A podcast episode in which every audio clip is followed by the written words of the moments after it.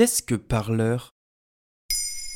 Merci d'avoir posé la question. Depuis début janvier 2021, un réseau social jusqu'alors peu médiatisé en France était sur toutes les lèvres. C'est Parleur. Si on n'entendait pas grand-chose sur ce sujet, c'est surtout parce qu'il est très utilisé aux États-Unis. Non pas par tous les Américains, mais par les ultra-conservateurs de la droite radicale, dont les pro-Trump.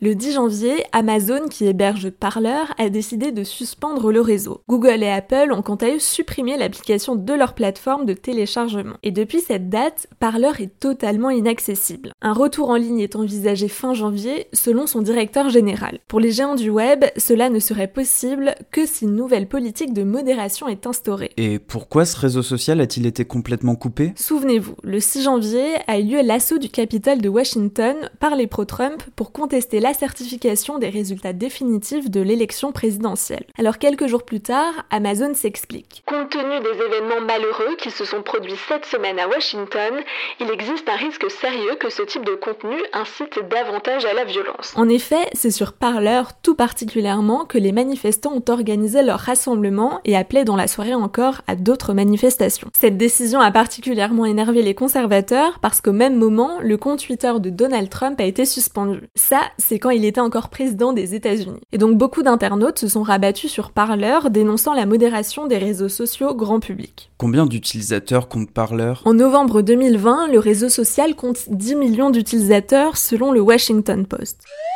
Quelques jours après l'élection présidentielle américaine, et alors que Joe Biden est le président élu, l'appli est la plus téléchargée de l'App Store américain. Un bon, sachant qu'en juillet, il n'était qu'un million. Et pourtant, Parleur.com a été fondé en 2018. À sa tête, on retrouve John Mates, entrepreneur, diplômé en informatique. Comme tout autre réseau social, on le retrouve aussi bien sur l'ordinateur que sur son smartphone. Pour s'inscrire, c'est simple, adresse email, numéro de téléphone et autres conditions, avoir minimum 13 ans. Mais Parleur ne séduit pas que la droite américaine. Marion Maréchal, la nièce de Marine Le Pen, avait annoncé sur Twitter en juillet 2020. Pour contourner la censure de Twitter, beaucoup d'utilisateurs s'inscrivent sur le réseau social parleur.com.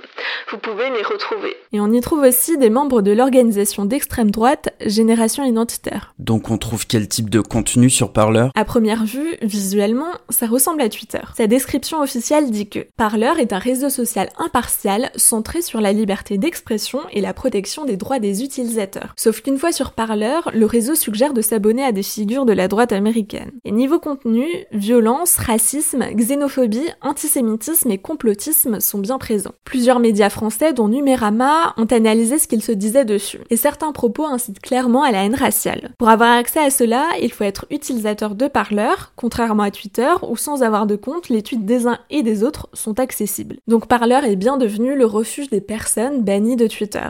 Voilà ce qu'est Parleur.